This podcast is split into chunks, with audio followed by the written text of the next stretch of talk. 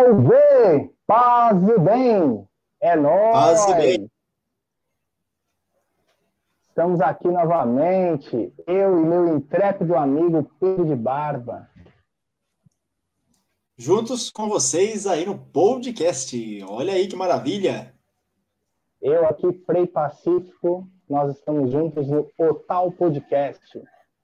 Desde já, já peço a colaboração de vocês ative o sininho, se inscreva no nosso canal e também compartilhe com tantas outras pessoas aí que você gostaria que ouvissem um pouco mais sobre Deus, sobre uma conversa bacana, falando de Deus, falando da vida, falando das experiências da vida.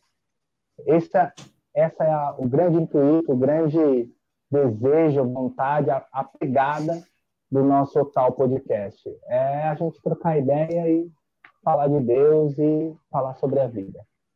Amém. É, é isso mesmo. É isso mesmo. Já virou um youtuber, já, Frei Pacífico. Já virou um youtuber.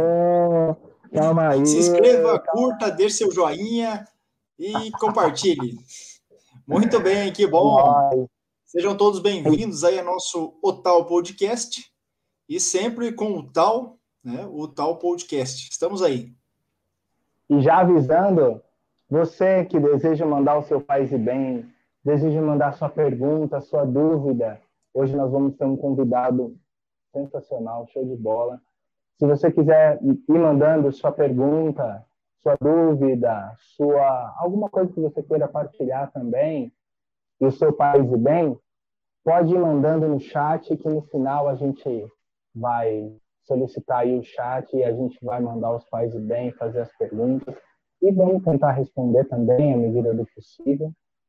E é, e é essa é a nossa ideia, é nós. Então, muito hoje, bom, muito bom. Vamos chamar aí o Frei Klemer, Frei Klemer, Frade Capuchinho. Paz bem! Paz e bem, paz e bem, meus irmãos. Frei Pacífico, Pedro. Muito bom estar com vocês.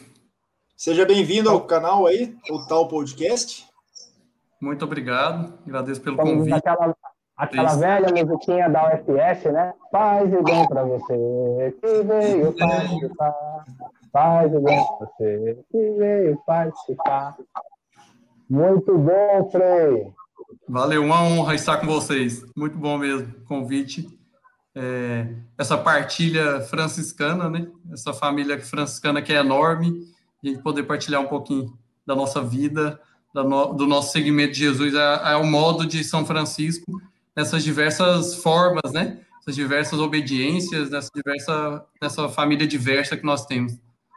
São Francisco vai invadindo os lares aí, é mais que o coronavírus, rapaz. Ele vai invadindo assim, ó, tem. Eu conheço lá no meu trabalho pessoas que falam de São Francisco que às vezes nem católicos são, mas tem um conhecimento de São Francisco e, olha, gostam de, de, de Francisco.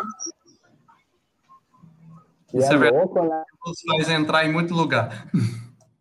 É muito louco essa coisa da, da, da, fraternidade franciscana, da fraternidade universal que São Francisco traz, porque, mano, todo lugar, igual o Pedro falou, todo lugar você vê alguém falar de São Francisco, tem alguma história sobre São Francisco. E, e de, já puxando de modo muito especial, a forma com que eu, com que eu conheci o Frei Klenner foi muito louca, porque nós estávamos participando de um encontro dos irmãos leigos franciscanos, das quatro obediências. Então, do, da observância dos capuchinhos, dos conventuais e da terceira ordem regular. Então, eu encontro com freio de tudo que é canto, com tudo que é trampo, com tudo que é jeito, e a gente se reúne junto. Esses dias a gente tava até trocando foto, matando saudade, né, mano? Foi hoje, ou dias bons, hein? De partilha de vocação, de ânimo vocacional e feito pelos irmãos leigos, mas é, nas quatro obediências. Isso incrível, né? E eu, eu acho que o mais incrível é que a gente tem hora que nem sabe quem que é capuchinho, quem que é dos frades menores, quem que é conventual, quem é da Tor, porque é uma família só. Essa, essa é a, eu acho que essa é a, a, experiência mais da hora do encontro dos irmãos, é essa.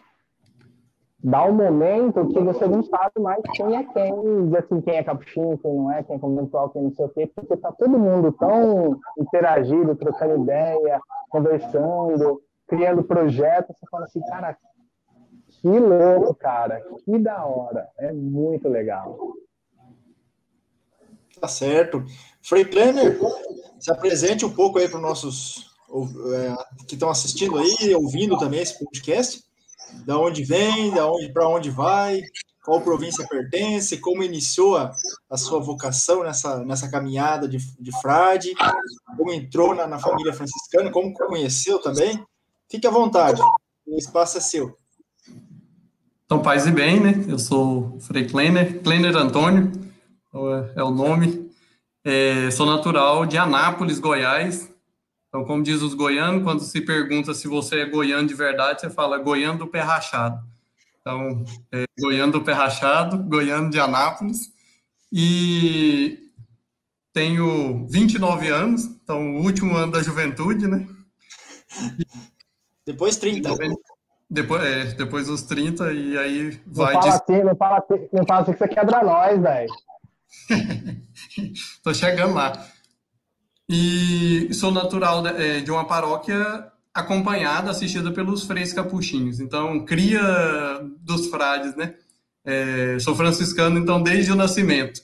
É interessante, assim, que o frei que me batizou foi o mesmo frei que casou meus pais, depois foi o frei que recebeu meus primeiros votos e o frei que recebeu meus votos perpétuos. Então, é, família franciscana e o frei Cláudio, de forma especial, foi marcante, né, na minha caminhada. Mas tudo foi dentro da família franciscana. Primeira confissão, primeira Eucaristia. Crisma, o bispo de Anápolis, é um conventual, Frei João Vilk. Então, é, a vida franciscana, de, de alguma forma, nasci dentro dela, né?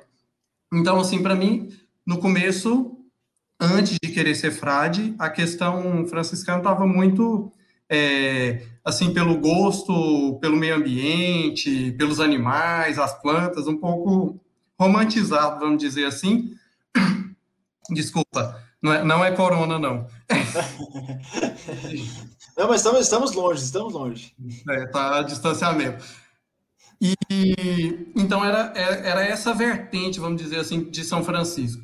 Depois fui descobrindo um pouco, conhecendo mais a vida franciscana, mas a minha bisavó, é, talvez entrando aí também na, na, na, no interessante de como Deus fala com a gente, minha bisavó, desde quando a gente era criança, ela falava assim: meus bisos e minhas bisas vão ser padre e freira. E aí eu perguntava para ela, né, mas bisa, mas padre casa? Ela dizia que não, né? Eu falava, então não vou ser esse negócio, não. Mas, é, em outra história interessante também, junto com ela, no aniversário 15 anos da minha irmã, minha irmã mais nova, nós fomos na celebração e aí tinha um postulante da, da nossa província é, que estava morando lá na paróquia São Sebastião, onde os freis assistiam, e, e aí ela falou: Esse aqui é meu biso que vai ser padre. E aí, para não nem dizer que não, nem que sim, eu só disse para ele assim: Não, estou pensando, mas nada, pensava nisso não. Nem queria saber disso. Mas ele levou a sério e começou todo o processo vocacional. É, Fui, fui no primeiro encontro vocacional. Foi interessante que o primeiro frei, antes do encontro ainda, o primeiro frei é, que foi na minha casa, animador vocacional, o meu pai já pensava que a partir daquele momento eu já ia ser frei e pronto, né? Então ele ficou meio bravo, não queria muito aquela história. Falei, como assim, né? Vem um frei aqui em casa para levar meu filho embora. E, e assim comecei o processo vocacional. No primeiro encontro já me encantei. E é interessante porque eu me encantei por uma coisa que talvez eu não via porque eu não queria ver, né, na verdade. É, no encontro vocacional, numa outra casa nossa, que uma, é uma casa de retiro que nós temos em Hidrolândia, em Goiás mesmo, é, eu vi que ser frade era mais do que ser padre. Por quê? Eu via os freis na, na minha paróquia no serviço do ministério sacerdotal, né? Entendendo confissão, as missas. Só que ali vendo que, que ser frade não era só ser padre, que tinha tem toda uma espiritualidade, um carisma atrás, e mesmo o jeito que eles eram sacerdotes ali era diferente. Aí eu fui abrindo os olhos e, e percebendo que parecia que aquilo ali era para mim mesmo. Então fiz todo um processo, né? Isso eu tinha 16 anos. Eu entrei com 18. Então, tem 11 anos que eu estou na, na ordem. É, a nossa província é Goiás, Distrito Federal, Tocantins e Mato Grosso do Sul. Enquanto território, é, é, uma, é a segunda maior circunscrição dentro do Brasil, né? Primeira custódia do Amazonas, Roraima, nossa, e segunda, enquanto território, é, é a segunda maior. Hoje eu estou morando em Cidrolândia, no Mato Grosso do Sul, um extremo da província, e nós temos casa lá em Taquaruçu do Porto, que é em Palmas, um distrito de Palmas, lá do outro lado. Então, dá mais de 2 mil quilômetros, né? Uma, a minha fraternidade, da última fraternidade lá, lá em cima. É, é quase do Iapoca ao Chuí, né? É, tipo isso. É quase isso. Nós precisamos de uma casa um pouco mais distante, lá no Tocantins, né? Lá no bico do papagaio, que aí vai ficar bom. Aí vai ficar bem distante. Mas aí é, é esse território, né? Todo esse território. E fiz um processo assim muito. Acho que a itinerância franciscana faz parte da minha vida. É, faz parte bem da minha formação, né? Eu tenho 11 anos, já morei em oito fraternidades. Então, tem, tem lugares que passei, passei pouquíssimo tempo. Então, oito meses no segundo ano do postulado, por exemplo, é, oito meses numa fraternidade antes de fazer os votos perpétuos, mas foram lugares. E, e o lugar onde eu mais vivi, que foi Campo Grande, aqui onde eu estou agora, é, na, na, casa que eu estou, né? Moro em Cidrolândia, mas estou em Campo Grande. É, aqui eu fiquei três anos e três meses. Então, dá para perceber que os outros lugares foram bem rápidos. Mas foram tempos bons. É, é, não tem um problema com a mudança. Eu gosto. É bom que a gente aprenda um pouco. Tem aquela questão do. Pode. Tem a questão do desapego também, né, Frei? É bom que quando se muda muito, não tem gente carregar muita coisa, né? Então não dá tempo de juntar. Não, já, tem as caixas, já tem as caixas tudo prontas já, né? Não, joga a caixa fora, porque aí quando for montar de novo, vai ter que jogar coisa fora. Isso que é o bom. E aquela máxima, né? É melhor você ir embora enquanto gostam de você naquele lugar do que você ir embora a hora que querem que você vá, né? Então, ficando pouco é. tempo, é mais tranquilo. Não dá tempo de. Não dá tempo, não dá tempo do povo pegar, pegar ranço, né? Não dá tempo do povo pegar ranço. É, gostei, faz sentido. Tá vendo? E a gente não cria raiz. Fica. É. Estar sem lugar é o, é o nosso lugar franciscano. Nosso claustro é o mundo, né, velho? Sim. O melhor, é o melhor, o melhor texto franciscano. É, o no Comércio, que, que vem é. falar sobre isso, né? Quando a dama pobreza pergunta cadê o claustro dos frades, eles vão lá de fora e mostram, né? Tudo que você pode ver. Então, nosso claustro é o mundo. Isso eu faço juiz, viu?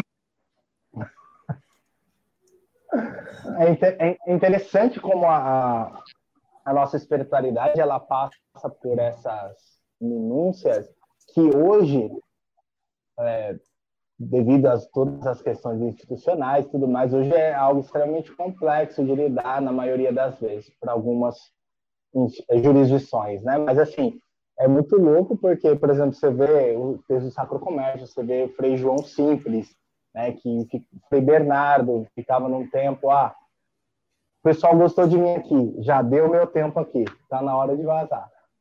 Então isso é muito louco, cara, porque isso é, é tá totalmente disposto à voz de Deus. Às vezes a gente espera a voz de Deus, uma luzinha no céu. Oh, não, mano, a voz de Deus é, é, é esse chamado constante, né? Que Deus nos convida a sair, a ir ao encontro do outro, ao encontro daqueles que mais precisam. Essa é a voz de Deus, mano.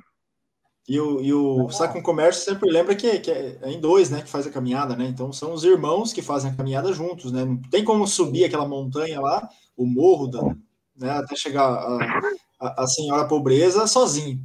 Então tem que fazer juntos, então. E, mas, mas você não escolhe quem vai junto com você, né? Engraçado que o texto não deixa claro isso, né? Ele, ele coloca que tem que ir com o irmão, tem que ir junto com alguém. Mas em momento nenhum ele diz, ah, eu vou escolher você, vou escolher você para ir junto comigo né, para fazer essa caminhada. Não. Foram os irmãos que, que Deus entrega no, na frente de você aí, né? É isso, isso é interessante. É louco, escolhidos. É o que Deus dá mesmo. E essa, é, é, isso que é, para mim, isso que é o ser irmão, né, mano? Porque assim, o irmão de sangue você também escolhe. Veio, mano. Saiu, veio da barriga da mãe, pronto. A mãe gostou, veio, é irmão, acabou, ninguém escolhe. E na vida, usando até os textos franciscanos, né? Na vida franciscana, quando o evangelho, o evangelho gera irmãos, eles também não são escolhidos por nós. Né? Simplesmente veio, mano, e aí a gente vai acolher, a gente vai trocar ideia, a gente vai fazer caminho, vamos tretar e vamos fazer caminho. Isso que é o, o da hora da vida fraterna, né? É um aprendizado diário, né? É, e essa dimensão da, eu acredito que essa dimensão da itinerância que tem a ver com a minoridade, tem a ver com a pobreza, é, dentro do carisma franciscano, ela é essencial, porque só quem, quem não tem apego a, a nada é capaz de encontrar o valor do irmão, né? É, é aquele que não tem um, um escudo para se proteger, que encontra no outro o apoio, o, é, o complemento, o suporte. Então, é, é um desafio constante que a gente encontra. Não precisa estar num lugar, não é um lugar, não é uma raiz num lugar são verdades que a gente carrega, pensamentos que a gente carrega que, que vão que, que também são escudos que nos protegem. Então, é um desafio diário e eu acredito que é sempre esse aprendizado, né? Até o dia de morrer a gente está aprendendo como franciscano. Não dá para pensar que o franciscano está pronto, né?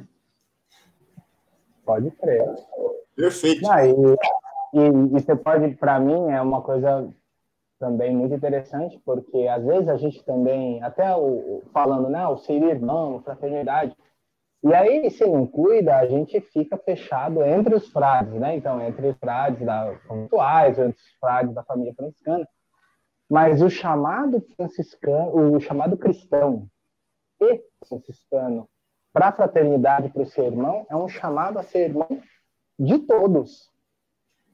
Então, esse para mim é porque você vê que Francisco ele tem o valor da fraternidade para ele é tão grande, tão imenso, tão importante que ele vai ao sultão, ele vai trocar ideia com o sultão. Ele vai trocar ideia com os, com os muçulmanos, que estavam em guerra com os cristãos, inclusive. Então, o que eu acho muito louco é isso. O ser irmão, ele extrapola qualquer coisa. É o amor de Deus, o amor à vida fraterna, o amor ao irmão, ele extrapola qualquer dimensão. Então, esse para mim que é o sensacional, entendeu?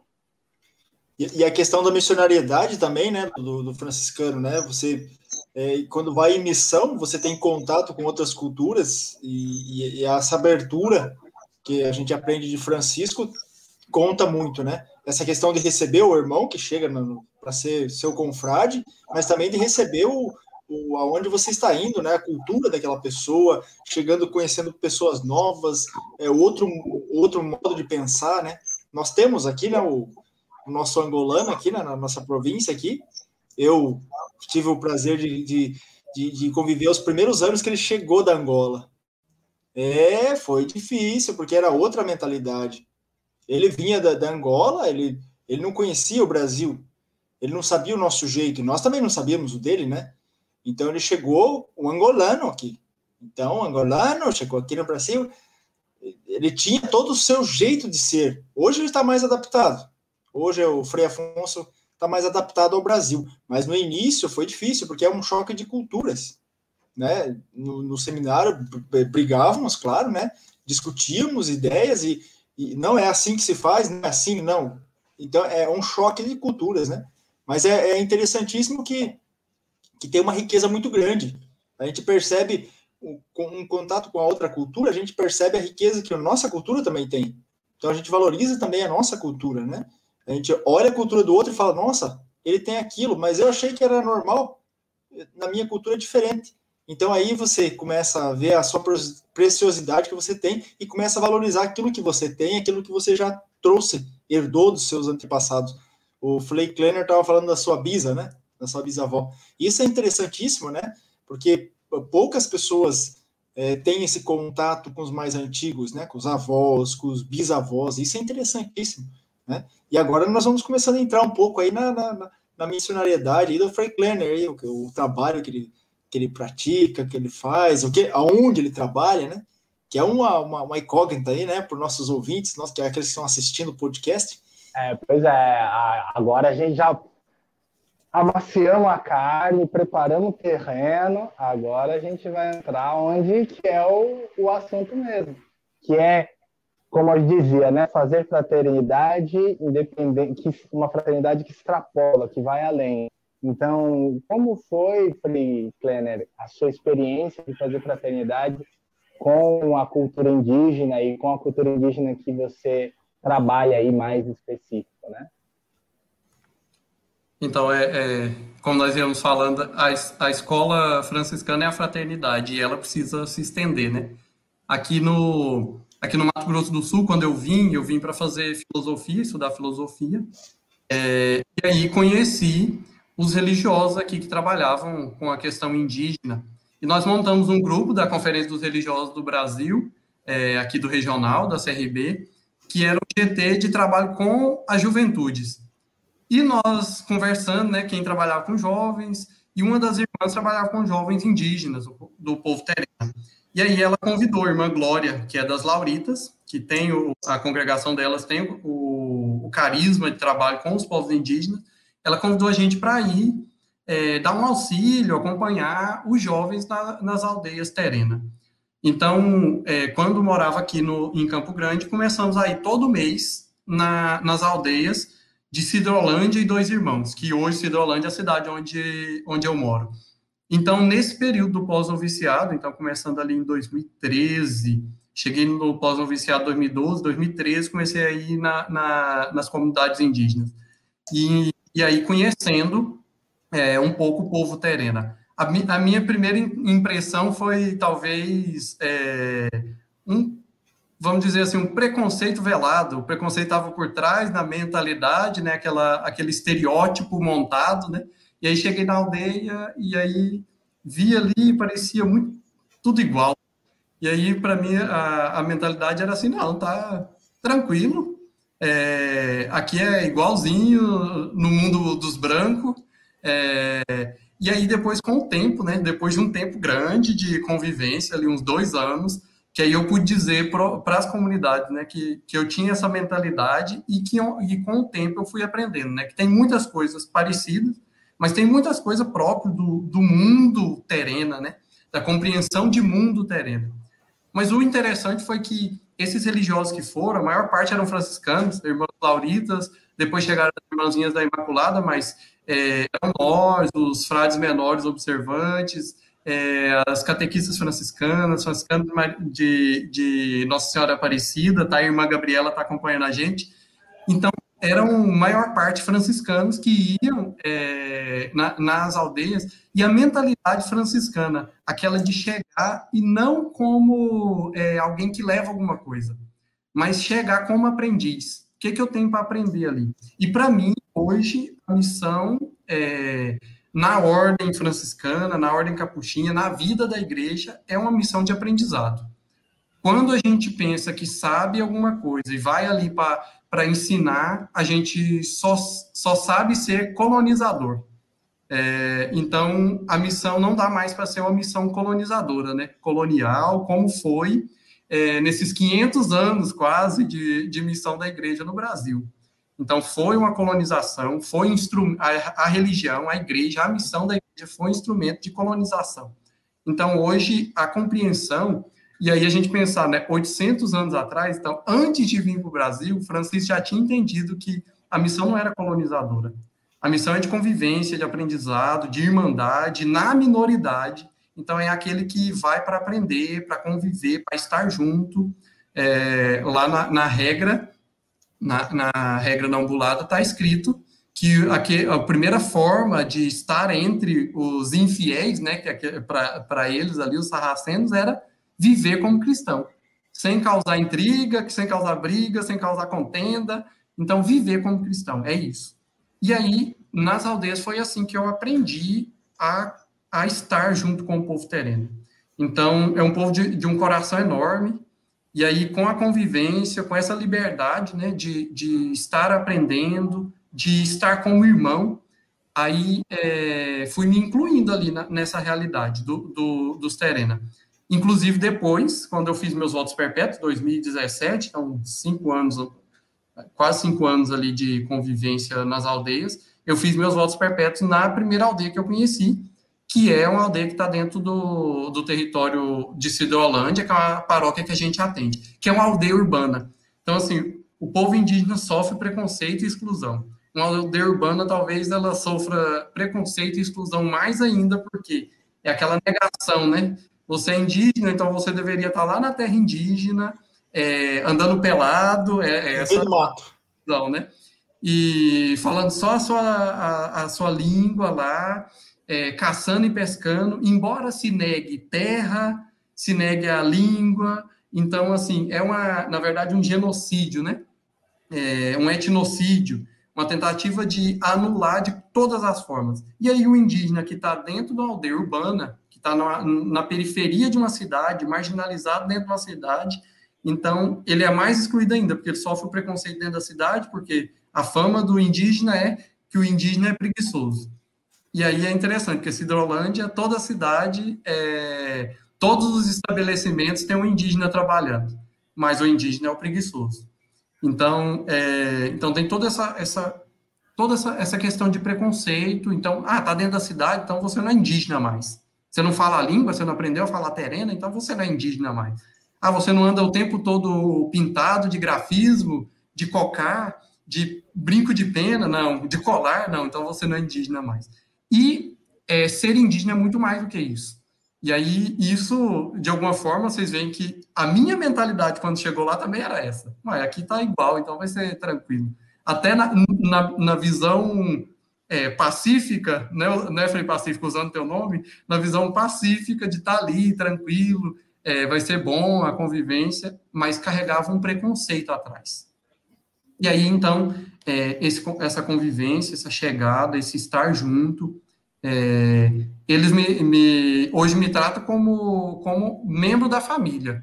Tem família lá que é como se pertencesse ali àquela, àquela família. Então, assim eu vou aprendendo. E cada dia é um aprendizado da cultura, da compreensão de mundo, da mitologia terena, da forma de agir do povo terena. E, e isso eu falo que eu pedi para fazer meus votos perpétuos por diversas coisas na, dentro da aldeia, né? Uma das coisas é que o povo tereno me ensinou a ser frade, a ser fraterno, a ser menor, é, aquilo que os frades me ensinavam, né? Tem que estar junto dos excluídos, dos marginalizados, dos leprosos dos nossos tempos. Ali eu encontrei sentido né, na, na missão. E aí eles foram me ensinando, né? Me ensinando a ser fraterno, a ser irmão, a ser menor, é, a ser um aprendiz sempre. Então eu falei, é, ali é o lugar onde eu tenho que fazer meus votos perpétuos. É, eu também convivi um pouco, eu nasci lá em Guaraniaçu, lá eu nasci a, a terra, meus pais moram lá ainda, né? E a, a nossa terra faz divisa com a área indígena, né? Que na verdade é só a área indígena. Os indígenas eles moram numa aldeia próxima à BR, que é como o Frei falou, é uma, uma aldeia mais urbana, né? Então eles têm um contato maior ali com, com o branco, como eles chamam, né? Com nós. E, e sempre teve esse preconceito, né? Eu nasci e cresci lá. Só que para nós, os mais antigos sempre chamavam eles de bugre. Não eram índio. Então eles eram bugre. Daí eu falava assim: não, índio é aquele que vive na mata. Esse que vem aqui, que passa aqui conosco, é bugre. Então já começava aí, sabe? E, e eu comecei a crescer, sempre fiquei com aquilo na cabeça. Depois eu fiquei pensando, mas qual que é a diferença entre índio e bugre mesmo? Eu fui ver, eu falei, não tem diferença nenhuma, são os mesmos, é o, é o mesmo povo, né, que são os tupis guaranis aqui, né, ali na, na, minha, na minha cidade, né. E então a gente, quando, quando começa a ter esse contato, começa a perceber que, que, que, realmente a gente traz essa carga, né, em cima de nós, essa carga de preconceito, né. O senhor falou um pouquinho de mitologia, né? Como que é a, a essa questão de, de, da visão de divina, questão é, é, é algo incrível. Na verdade, é, uma, é algo que eu estou aprendendo aos poucos, né? É, por exemplo, dentro da cultura terena, a, existe aquele que é conhecido como coxa ou moneti, que é os pajés, né, que aqueles que têm uma ligação mais forte com o mundo espiritual para eles. e aí fazem as curas, toda, todo o, o processo, vamos dizer assim, religioso, passa por essa dimensão do Koshomoneti. E, assim, para eles, o, o Terena foi tirado dentro de um buraco, isso é interessante, uh, o mito de criação do povo Terena, eles vêm de dentro de um buraco, e, e aí depois surge dentro da sua mitologia aquele que é Itokovit, que seria Deus, né? Que não tem uma relação tanto como criador. Isso vem depois com o próximo, próprio processo de cristianização né, do, do povo terreno. Então, é, é, ele é Deus, é o, é o ser supremo.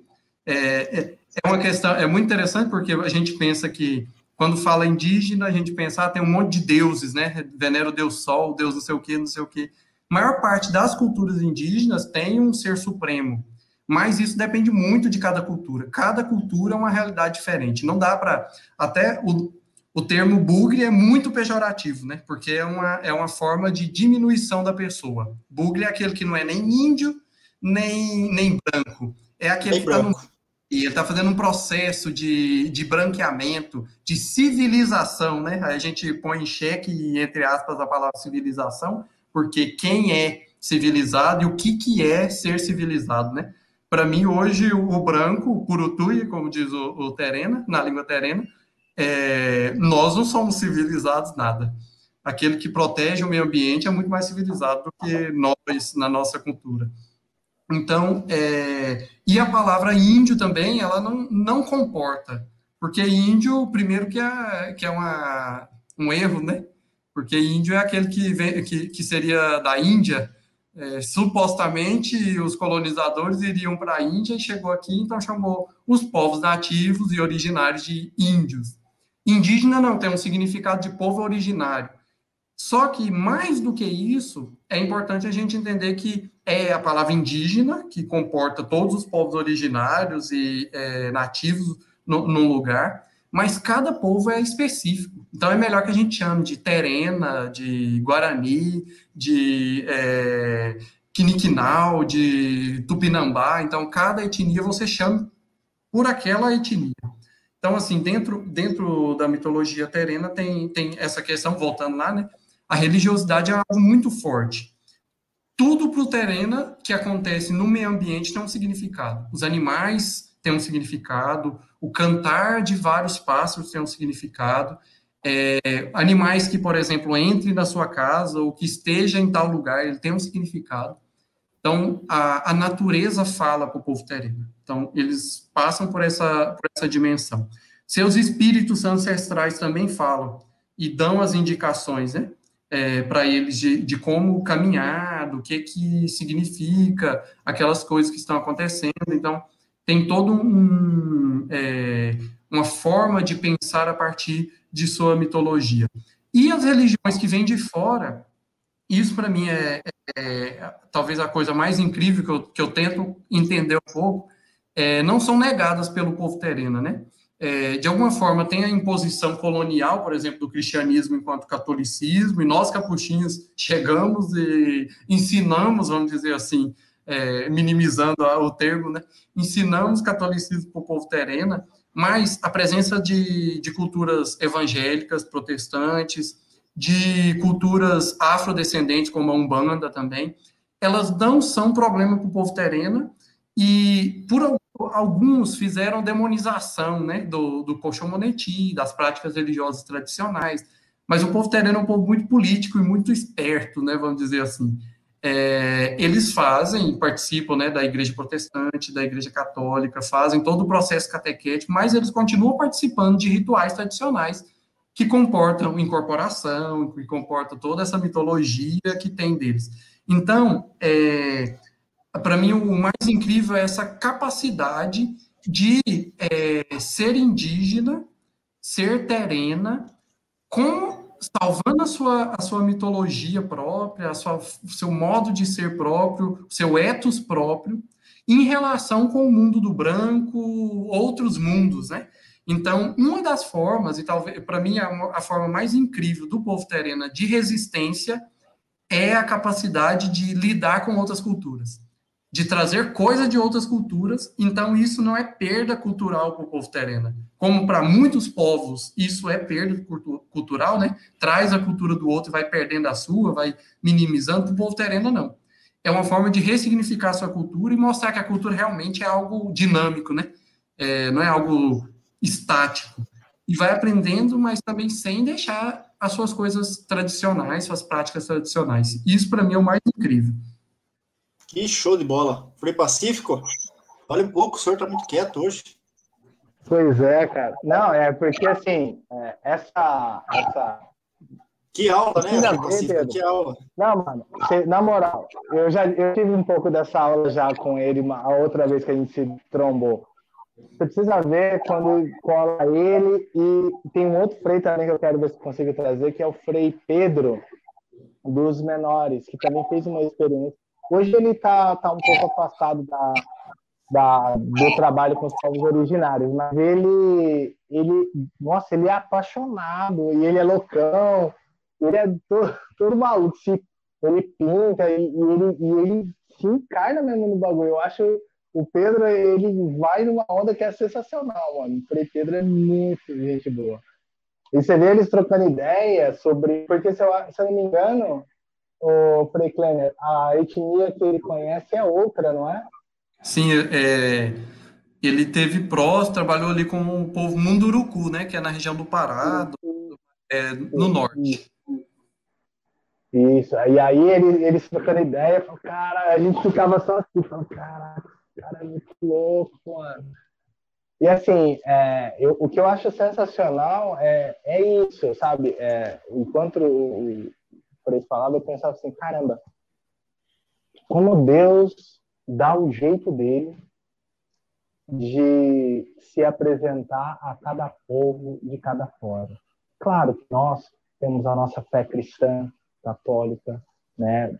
Nós somos franciscanos, seguidores de Jesus Cristo. Ninguém aqui quer negar essa realidade. Pelo contrário, é, a partir dessa realidade a gente consegue perceber que Deus se faz presente em outros povos de diversas maneiras e que nem depende da gente, porque Deus é Deus, mano. Deus é Deus. Deus ele quer a nossa ajuda, mas ele não depende da gente, é o contrário. Entende? Então, esse é, eu acho que é o sensacional, a fita, assim, que eu me fico emocionada, que Deus se faz presente em todos os lugares, em todas as culturas, cada um interpreta do seu jeito.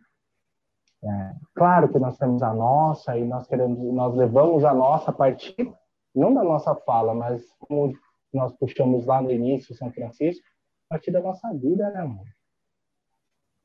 A partir da nossa vida. E aí, uma coisa que eu ia, uma coisa que eu ia perguntar para o Frei é como que é, a, você falou o tratamento deles em relação eles têm um tratamento com você como família. Mas eu queria, como foi a, você chegar no, no líder do pajé e falar, olha, eu fiz a proposta para o Frei, quero fazer a minha profissão, a profissão solene é isso, e eu quero fazer ela aqui.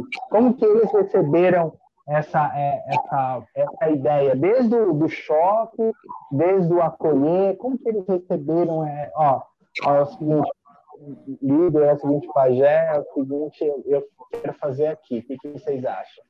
Como que eles receberam isso?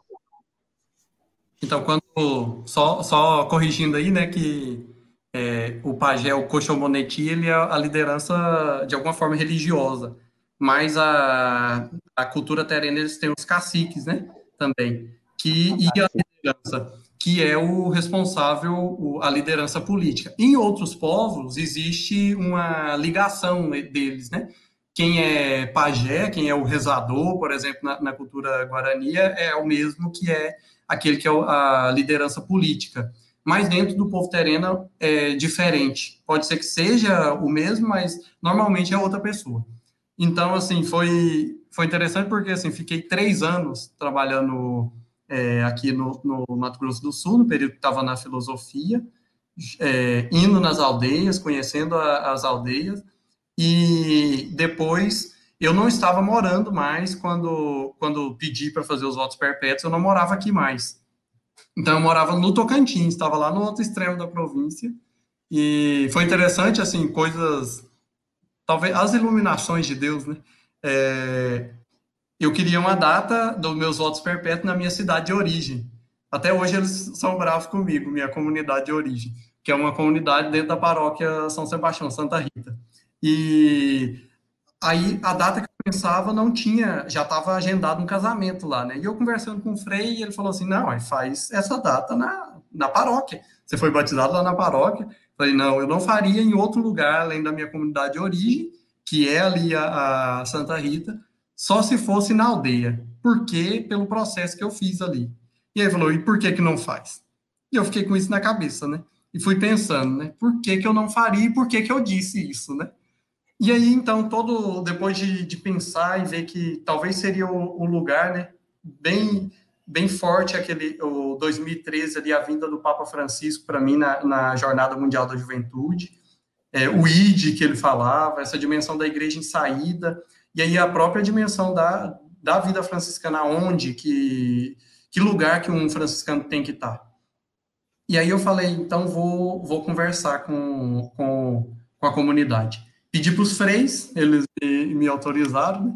e fui. Fui lá, primeiro eu falei com a comunidade católica, né? A família ali que, que, que, é mais próxima. Eu cheguei num dia que eles tinham uma, uma oração, eles estavam fazendo uma novena, não lembro de que, se era na época de Natal, não lembro que época que era é, e aí eu perguntei para eles, né, se eu, se eu fosse fazer minha consagração como frei ali naquele lugar, ali na aldeia deles, o que que eles me diriam? Se acolheriam, se poderia pensar isso? E aí, assim, eu, eu com medo, né, de, de, de falar, não, nós não vamos acolher, não. Aí eles falaram, não, Frei, o senhor é como um filho para nós. E, então, aqui, para a gente é uma honra. Ninguém nunca fez isso aqui. Então, nós vamos preparar da melhor forma que, que nós pudermos. E aí foi até engraçado que depois propus, então, então vamos pensar uma janta, né? Vamos fazer uma galinhada.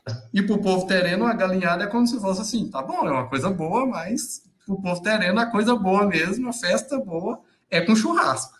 Então eles falaram, então, Frei, o senhor consegue uma vaca que nós vamos fazer o churrasco e vamos preparar o restante tudo. E aí eu falei, mas eu não tenho um amigo que vai me dar uma vaca, não. Não tem como que eu vou conseguir uma vaca. Aí depois passou os meses, né? Foi chegando, que eu, isso eu falei no, no ano de 2016, fiz o, os votos no, em julho de 2017. E, e aí eles mesmos conseguiram uma vaca, pediram, conseguiram, ganharam e fizeram o churrasco. Eu falei, não tenho condição de ganhar uma vaca, não. E, e aí, assim, depois de falar com eles, eu fui no cacique, né? E no cacique, e com medo, né? Eu, eu falava gaguejando, né? Depois ficaram rindo de mim, quem foi comigo, lá da aldeia mesmo, né? Falei, Frei, mas você estava muito nervoso. Falei, uai, mas como que não, né? Aí cheguei nele, conversei, né, seu Sebastião, que era o, o cacique naquele período. Falei, seu Sebastião, eu queria pedir autorização para o senhor para fazer os votos perpétuos, pela, pela ligação que tem com a comunidade, com vocês, tudo que vocês significam na minha, na minha caminhada como frei o senhor autorizaria eu fazer? Ele não, Frei, aqui o senhor sabe que o senhor está em casa. Aqui é a casa do senhor, o senhor que manda. Então, faça, fique à vontade, prepare os votos e nós estaremos lá. Inclusive, vou pedir para os jovens, para os guerreiros, como eles chamam, né? É, para eles dançar a dança do bate-pau, que é a dança tradicional do povo terreno, no dia dos votos. Então, assim, é, foi mais do que eu pensava que, que ia ser, né? Foi uma eu fui assim na esperança de fazer, mas assim bem bem pensando pouco. E eles prepararam uma semana missionária que eu falo que eu não precisaria nem do dia dos votos, só a semana missionária que nós fizemos, o trido. Foi incrível que nós fizemos a partir do tripé da, da espiritualidade franciscana. Então, a encarnação, é, a cruz e a Eucaristia. E foi incrível. Nós fizemos não só na aldeia onde eu fiz os votos, mas na outra que eu fazia também, estava mais presente, na aldeia Buriti, que tem duas capelas hoje tem mais capelas, mas eram duas capelas que se tinha encontro dos jovens. Então, no primeiro dia nós fizemos a, a, a encarnação, então tudo próprio, né? Eles vestidos com, com, com as roupas tradicionais. Então, o menino Jesus era é, um indígena, Maria, José também. No segundo dia foi um, a cruz que nós rezamos a partir da dos mártires, né, os indígenas que foram mortos numa terra onde temos pessoas que foram assassinadas por causa da luta pela terra. Então, lembrando, foi muito forte o momento, um, um grande momento, né? Nós pensávamos num momento menor, mas aí nós fomos duas, três horas de, de celebração, porque para o povo terreno é assim: se uma coisa tá ruim, cinco minutos é grande. Se uma coisa tá boa, nós podemos ficar até no outro dia amanhecer. E no terceiro dia nós fizemos toda uma oração, adoração, é, a partir e uma noite cultural na, na sexta-feira, para no sábado, dia de Santa Marta, 29 de julho daquele ano, 2017, fazer o, a consagração. Então, assim, foi incrível, foi incrível. É, para mim foi algo que eu falo que qualquer crise que eu possa passar um dia é só lembrar daquele, daqueles dias ali e é o ânimo para minha vocação e minha caminhada. Eles Não, têm mano, muito essa questão. Foto, velho. Vi as fotos, as fotos é sensacional, mano. E, e, eles têm muito essa questão de, de, de ritualismo, né? o ritual para eles é muito importante, né? Essa questão de você falou ali da, da dança, da, vestir as roupas, de, da, da, pintura. Então, quando eles colocam isso, é, é, a questão da alegria, né? Então, eles têm muito isso presente, né? No, no, dia do ritual é totalmente diferente, é outra coisa. O dia que a gente for trabalhar, caçar, matar o bicho lá, pescar, no, é, é, é normal. Mas o dia que a gente for fazer festa, a gente vai celebrar. E é, é, é interessante por exemplo, no, no dia me, me pintaram né, meu rosto o, de genipapo, que fica alguns dias, né, aquela marca, é, que para o povo terena tem um significado espiritual. Quem é pintado, ele é protegido pelos espíritos deles, né? Então é alguém que está como que com um escudo ali. E, também estive no, num ritual é, pela manhã e depois à noite estava lá no, no outro ritual de consagração, né, vamos dizer assim, e as danças deles, né? É, fiz questão de que dentro da celebração tivesse é, questões da própria cultura terena. Isso foi engraçado porque alguns, alguns me questionaram, né? Por exemplo, na entrada da Bíblia, as mulheres entraram dançando a, a, a dança delas. E é uma dança, de alguma forma, sensual, é, que tem a ver com, com, com a alegria delas, ou da volta dos homens da guerra, ou é, com a colheita, ou plantio. Então, são momentos importantes e fortes que ela, elas dançam. E aí, então, elas entraram com a entrada da Bíblia, com, com a dança delas. Os homens dançaram no final, que é a dança do, do bate-pau, ou na verdade a dança do penache, a dança da ema, que é, tem um sentido muito interessante para a cultura terena, porque é uma busca de harmonia, mas dentro de uma guerra. É uma guerra que acontece dentro da dança deles. São duas metades, o povo terena é, são duas metades, é, e aí essas duas metades estão como que em guerra, e no final há uma, uma harmonização com o vencedor. Então, tem, todo, tem tudo a ver com, a, com a, toda a, a forma de, de vivência do, do povo terreno, essa, essa dança. Então, foi colocado dentro da, da celebração. Eu falei, não, não vai dançar depois. É, para eles é sagrado.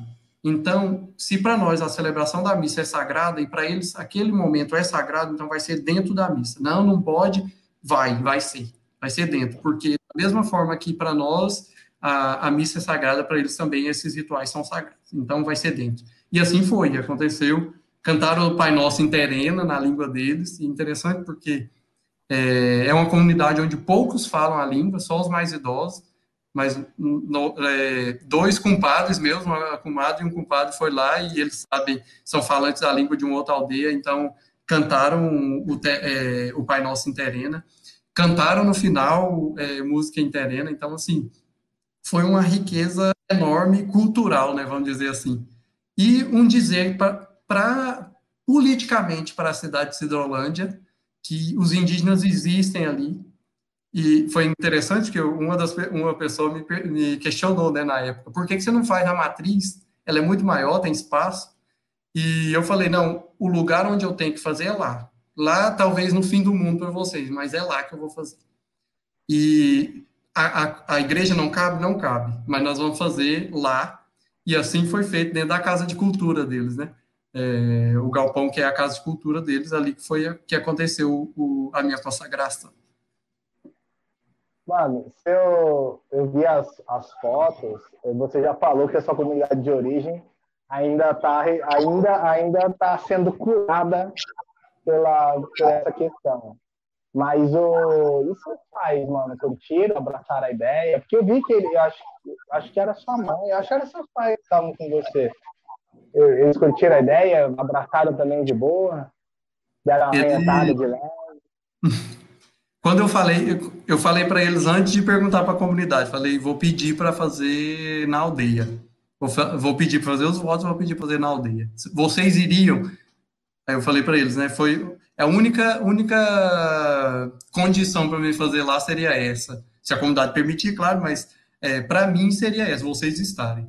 E aí minha, minha mãe falou, né? É, a, até se você fizer debaixo d'água, a gente vai. É, eu não vou mergulhar, não, mas se for, a gente vai.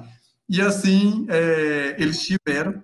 E aí eu lembro de uma, de uma frase que minha mãe falou para a família que me acolhe lá, né, na aldeia Tereré. É, falou para que seria a mãe indígena ali dentro da, da, aldeia Tereré. Ela falou assim: Hoje eu entendo porque que meu filho gosta tanto de vocês. Vocês gostam demais dele também. Então, é, eu entendo por que, ele quis fazer. Não, não entendia por que, ele queria fazer aqui não entendia nem por que, ele gostava de vir na aldeia e de estar na aldeia, porque foi, foi um tempo, principalmente no, no, no primeiro período que eu tive aqui, né, é, aqueles três anos, foi um tempo muito complicado politicamente, com esses assassinatos, inclusive de indígenas por fazendeiros, então um tempo muito de conflito, até com a igreja, a igreja que não dizia que não conhecia o povo do CIMI, nem os religiosos que iam para a aldeia, que não era para a gente ir. Então, problema com bispo, problema com párocos, problema com fiéis, problema com fazendeiros. E aí ela tinha medo, né? E com razão. É, quando eu saí de lá, ela falou assim: graças a Deus, eu rezava todo dia que você fosse embora do Mato Grosso do Sul.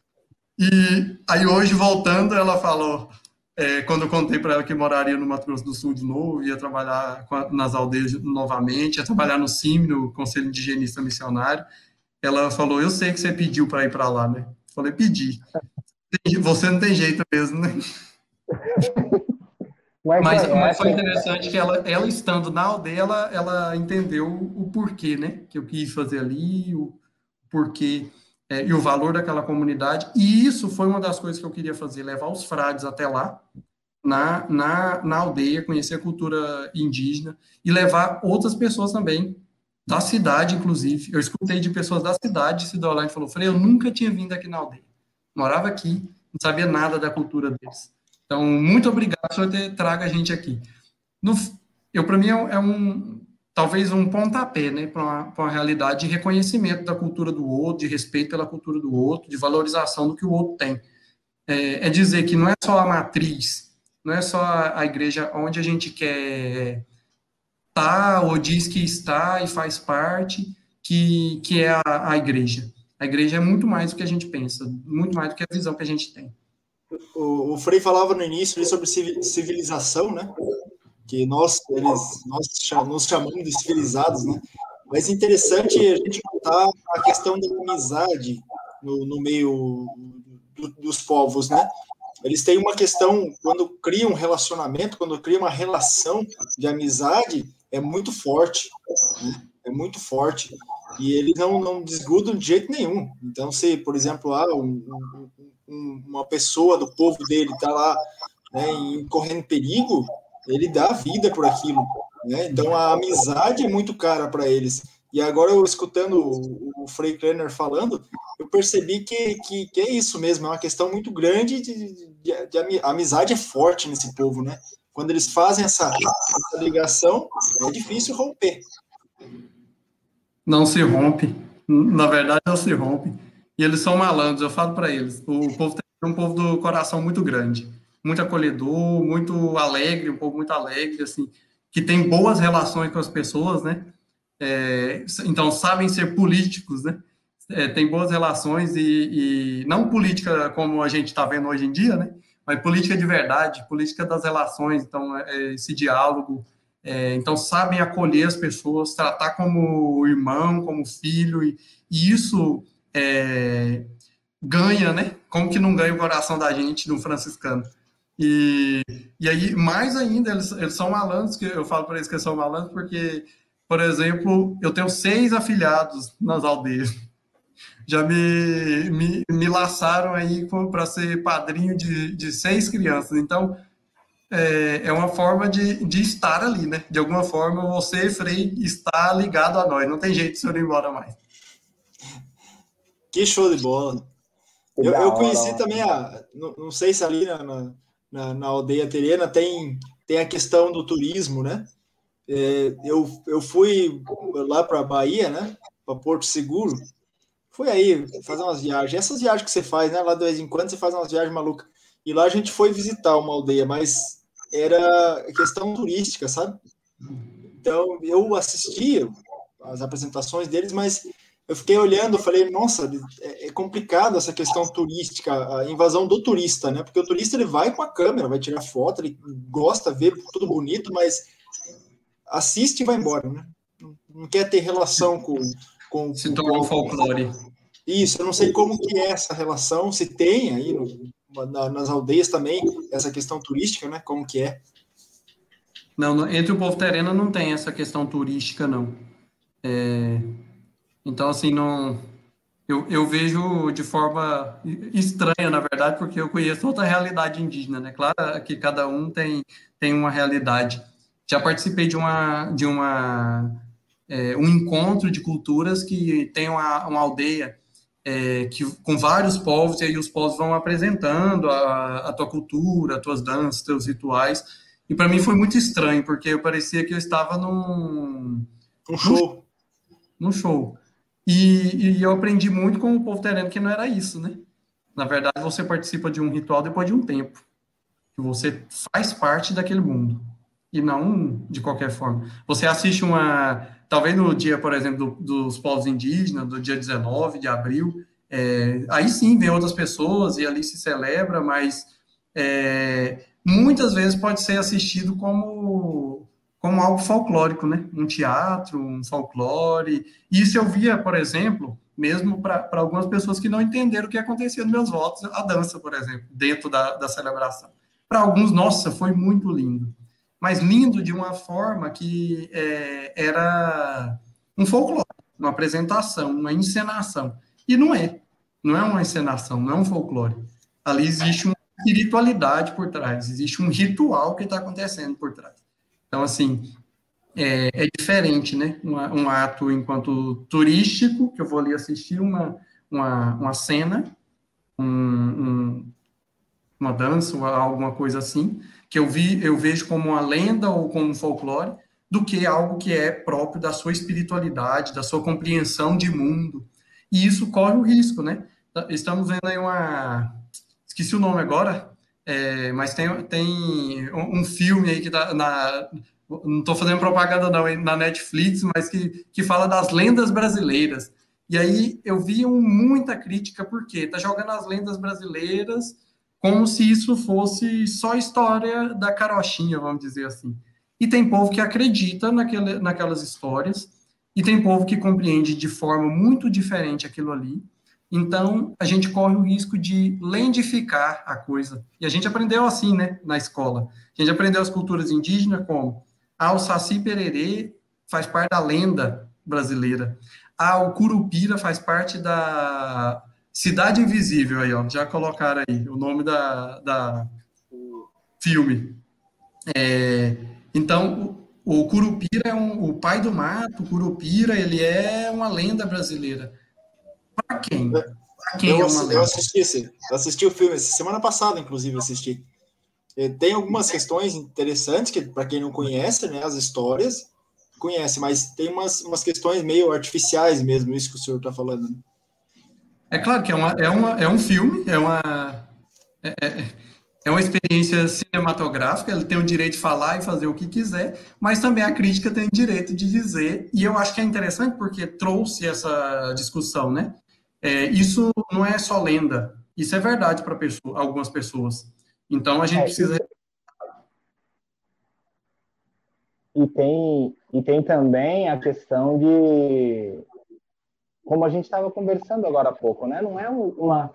Não existe só um povo originário, existem povos originários. que têm as suas culturas, que acreditam cada um da sua forma. Então, a coisa não é tão uniforme assim. Então, eu acho que é extremamente complexo essa questão de você, às vezes, é, classificar como uma lenda brasileira. Não, peraí. Uhum. Dentro dos povos originários, existem vários povos originários. Eu mesmo, ainda convivendo com vocês, eu fui aprender um pouco mais sobre isso, mas na escola existe o índio e pronto. Existe o uhum. negro e pronto. É, depois que eu fui me aprofundar um pouco mais sobre a cultura, sobre a questão do, do, da escravização aqui no Brasil e tudo mais, que fui saber né, quais são os povos que vieram, negros que vieram para cá, quais foram as culturas que vieram para cá.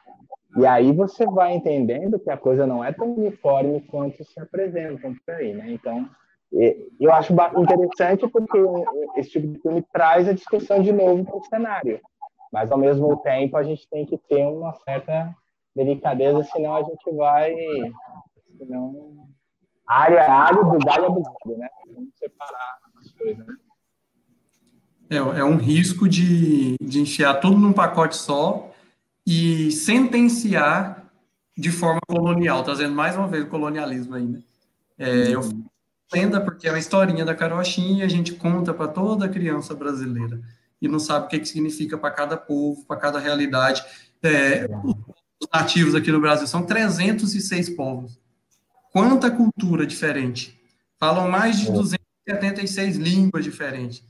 Quanta cultura existe no Brasil e a gente pensa o, os africanos escravizados que vieram vieram de 10 países diferentes, de muitas culturas de cada país muito diferente. Como que a gente fala que é uma coisa só esse, esse país, né? Os europeus mesmo que vieram, quantas culturas diferentes. Então, assim, a gente precisa aprender a respeitar o conhecimento do outro, a realidade do outro, a cultura do outro. E mais do que respeitar, eu acho que a gente precisa aprender a, a valorizar e dar vida para os outros. É, dar lugar de fala, cada um fale a partir do seu lugar, é, dar a possibilidade de viver, e aí é o que nós estamos vivendo aqui no Brasil, ao contrário, né? Um mundo político que é, vai destruindo as culturas indígenas, querem é, negociar terra indígena, querem não, não demarca mais terra indígena. É, então, assim, desrespeita completamente a cultura desses povos originários que estão aqui antes da gente, é, vivem outra cultura, outra realidade, precisam da terra por, por outros motivos e não comércio. Então, é, os processos que estão acontecendo de destruição da FUNAI, da CESAI, que é a responsável da, da questão da saúde indígena, é, da possibilidade de ruralistas arrendarem terra dentro de terras indígenas, da possibilidade de construção é, de, de, obras grandiosas dentro da, da, das terras indígenas, são objetos ainda de colonização e destruição dos povos indígenas, de etnocídio, de genocídio. Então, é, nós estamos num processo muito complicado. Talvez nos últimos anos a gente tenha vivido um bom processo, um pouco mais tranquilo, e agora nós voltamos a ter uma ação contra os povos que não vem é, do fazendeiro que mora do lado da terra indígena, do minerador que quer é, extrair minério dentro da terra indígena que mora ali do lado. Vem propriamente da, da, da política, de presidente, é, de senadores, então há uma articulação política atrás disso. Então, isso é muito perigoso, porque é, um etnocídio que está acontecendo desveladamente agora. É, aconteceu com, outro, com outras motivações antes e agora continua acontecendo. Por um tempo foi velado e agora continua, voltou a acontecer desvelado. Então, querem sim destruir e matar os povos indígenas. É por isso que a gente tem que retornar, né, tudo aquilo que a CNBB vem falando, né, fraternidade e diálogo, o que o Papa Francisco escreve para nós, né, é, para Tutti. Eu acho interessante que eu estava tava conversando com um frei nosso aqui, Frei Luciano, e ele estava me explicando que esse termo do que o Papa usou é, é não é só um, uma questão assim de usar o italiano, mas uma questão de usar o comum, né? O, o, então assim, ele tentando me explicar, né? Ele falou como se estivesse falando Olha aqui, gente, olha aqui, irmãos, olha aqui. Então, assim, eu acho que dentro de toda essa dinâmica política que a gente vê hoje, né, contra os povos indígenas, né, toda essa questão, né, de deixar a raposa tomar conta do, do cercado, vamos dizer assim, eu acho que é exatamente por isso que o Papa retorna tanto ao ser irmão, é por isso que a CNBB vem nos, nos convidando a, ao diálogo nessa campanha da fraternidade. E às vezes a gente se apega a pequenas coisas, pequenos equívocos, etc., que nós já conversamos em outras em outras lá em outras podcasts aí. Mas assim, uma coisa que a gente precisa aqui para mim, eu acho que tem que ficar marcado, é que tudo, todas essas questões, elas, elas se ligam necessariamente a esse desejo do Papa de nos tornarmos e sermos irmãos não só de palavra, mas de fato. Né? Por isso que eu trazia é, essa sua relação com os povos indígenas, os povos originários, como uma questão de fraternidade.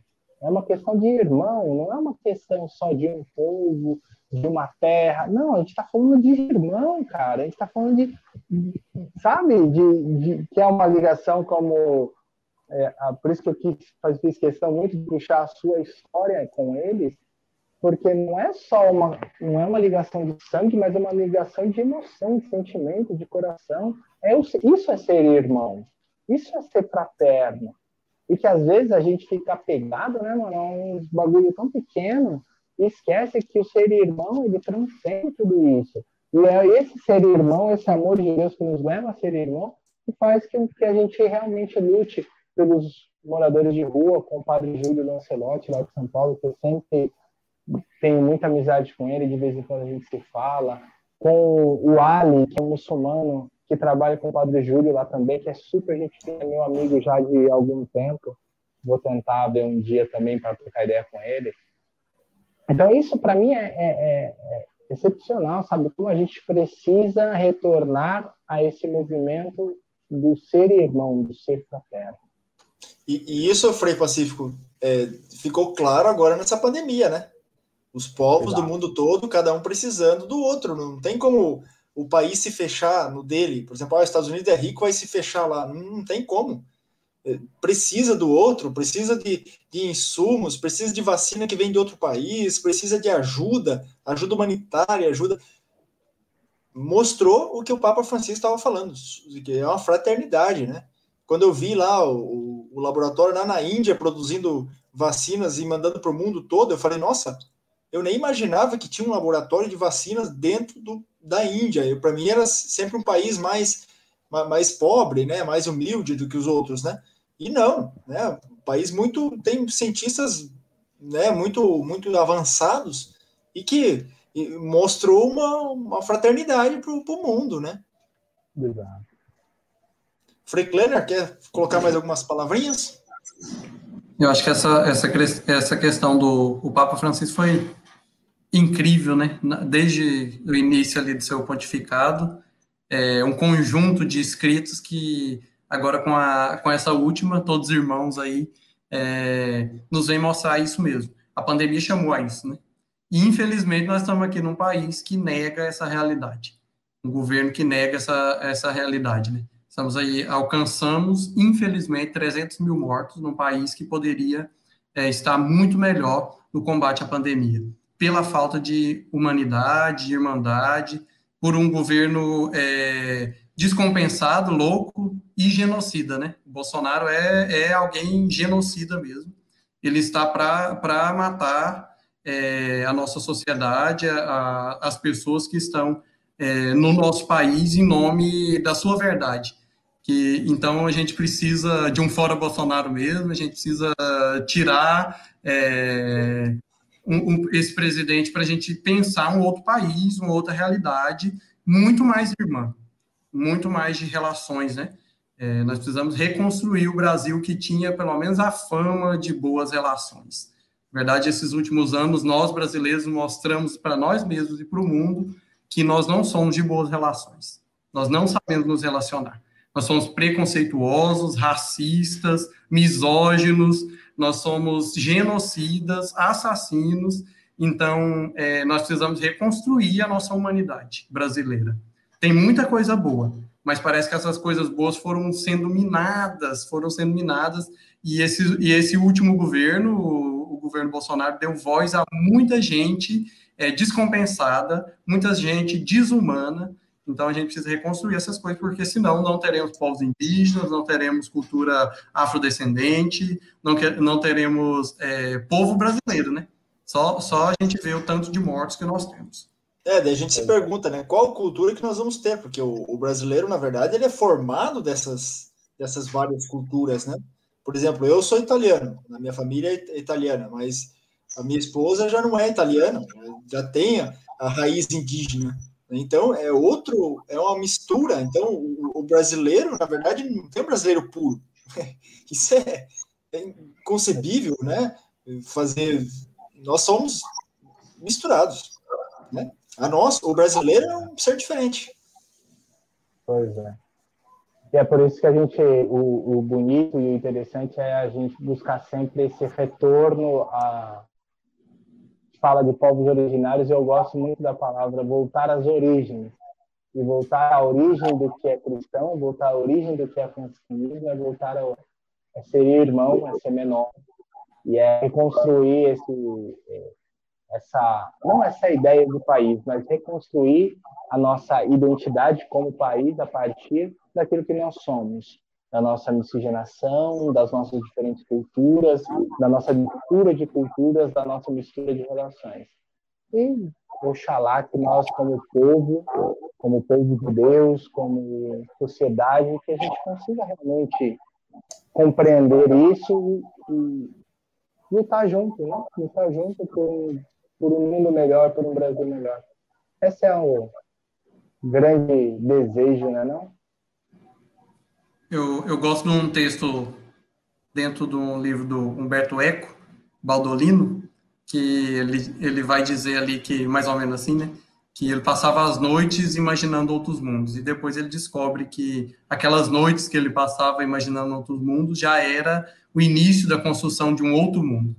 Então, eu acredito que a primeira coisa é sonhar, né? Sonhar um mundo novo, um mundo fraterno, um mundo onde caiba é, as culturas, a diferença, aquilo que você é, e, e aí depois de sonhar, a gente botar a mão na massa, né?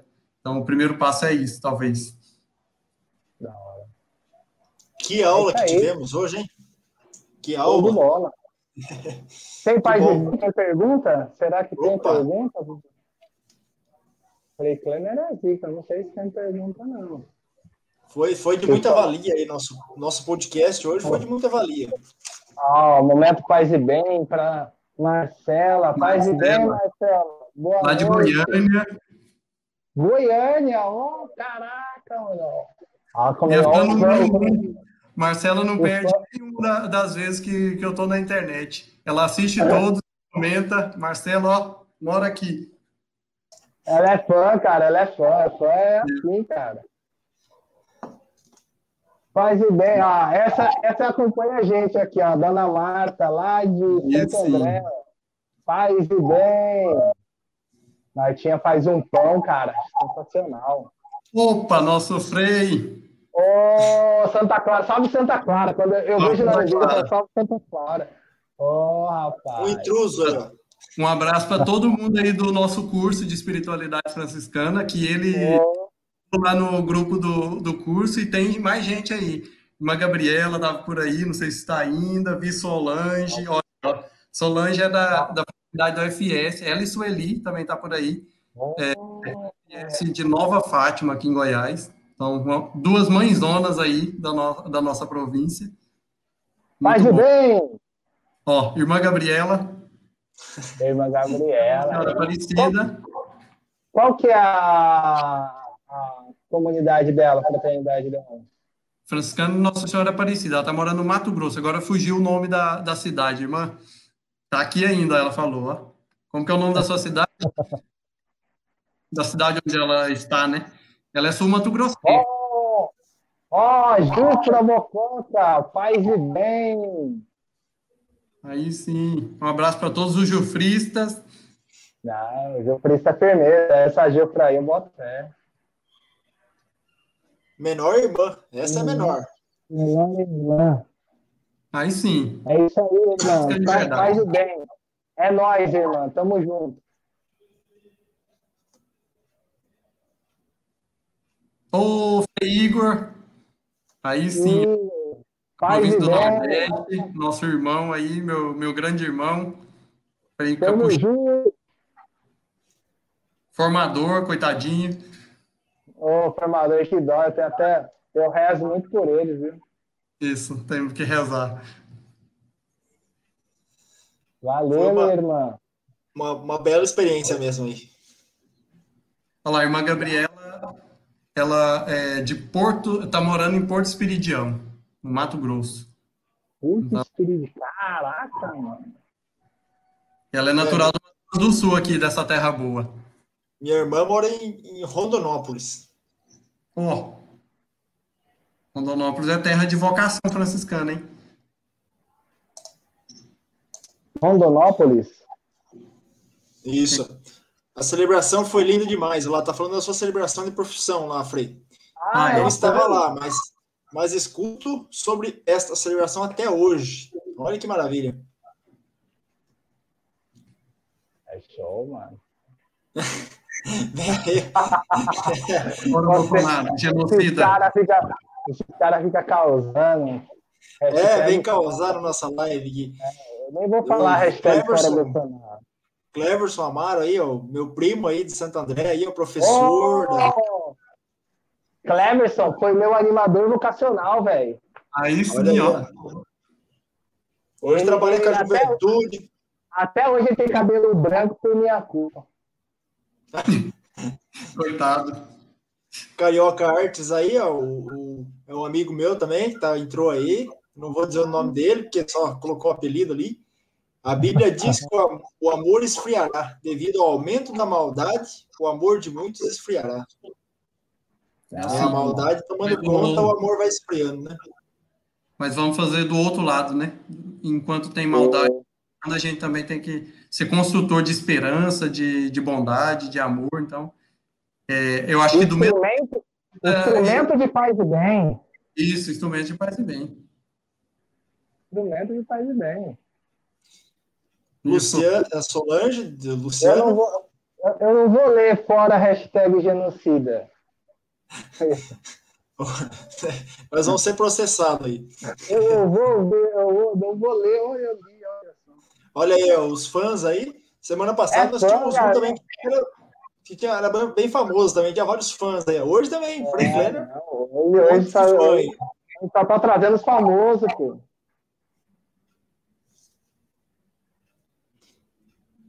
Ah, Aí, sim. Ó. Eu falei que era a menor irmã. Muito bem. Paz e bem, São Clarissa Eremita. Cara, que honra ter aqui também. É nós, irmã. Irmãs franciscanas de Nossa Senhora Aparecida, natural do Mato Grosso do Sul e morando atualmente em Porto Espiridião, no Mato Grosso. Aí sim, irmã, é nós. Gabi, Vamos nossa trocar ideia com ela também, né? Ela é gente fina, mano. Vamos ela, é, ela é gente boa. Vamos trocar ideia. Ah, Solange, as fãs do, as fãs do Frei Kleiner. Frei Kleiner é popular, pô, popular. Autêntico cabuchinho. Não podemos desistir, devemos levar sempre a nossa alegria franciscana. Essa está na base, né? Todo o franciscano é alegria, né?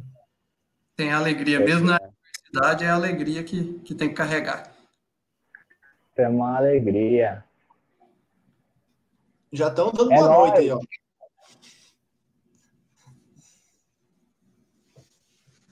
Paz, e bem. Oh, Santo André, paz e bem, paróquia Maria Imaculada. Ó, Olha aí, ó. Grupo, de, grupo mais específico, ó, grupo de jovens Jume. Aí sim, na área. Só me pergunto o que é Júnior que eu não lembro mais. Eles me falaram. É pedir demais, né? É jovens alguma coisa, eu nunca lembro. jovens alguma coisa é boa, né? É, jovens, eu, eu não vou chutar para não ficar feio, que eles vão mandar daqui a pouco. Mas é, eles são gente fina lá, eles são firmeza. Tá certo. Eu acho que não, Tem mais paz e bem? Eu acho que não tem pergunta. Frei Klenner. Não quis perguntar. O povo não tá, não tá, o povo foi tão clara a exposição do, do Frei que não deixa dúvida, né? Pelo amor de Deus. Ou não entenderam nada. As duas possibilidades não existem, mas eu acho que entenderam, sim. Eu vou, vou acreditar que entenderam. Tá certo. Juventude, ah, Unida e Maria Imaculada. Maria Imaculada. Eu sabia que era Juventude Unida, eu, eu fiquei com medo. Falei, Agora acho que É, eu, fiquei, eu falei, eu vou chutar aqui, vai dar ruim, eu não vou chutar, não. E eu lembrava da Maria Imaculada. Pronto. Pronto. Aí, ó, fechou. Quase bem. Então tá certo. Frei Klenner, quer deixar suas, sua consideração final, uma palavrinha? Além do fora genocida, Bolsonaro, esse é de lei. Mas. É lógico. Eu acredito, eu acredito, eu vou deixar outra frase que para mim é uma motivação também. É, tá lá dentro do, dos irmãos Karamazov, é, que todos são responsáveis por tudo, nós somos responsáveis por tudo e eu sou o primeiro deles. Talvez se a gente pensar um pouco assim e tentar viver essa realidade, ele ele leva para o lado pessimista ou para o otimista, né? Como responsáveis ou como culpados. Eu prefiro responsáveis, né?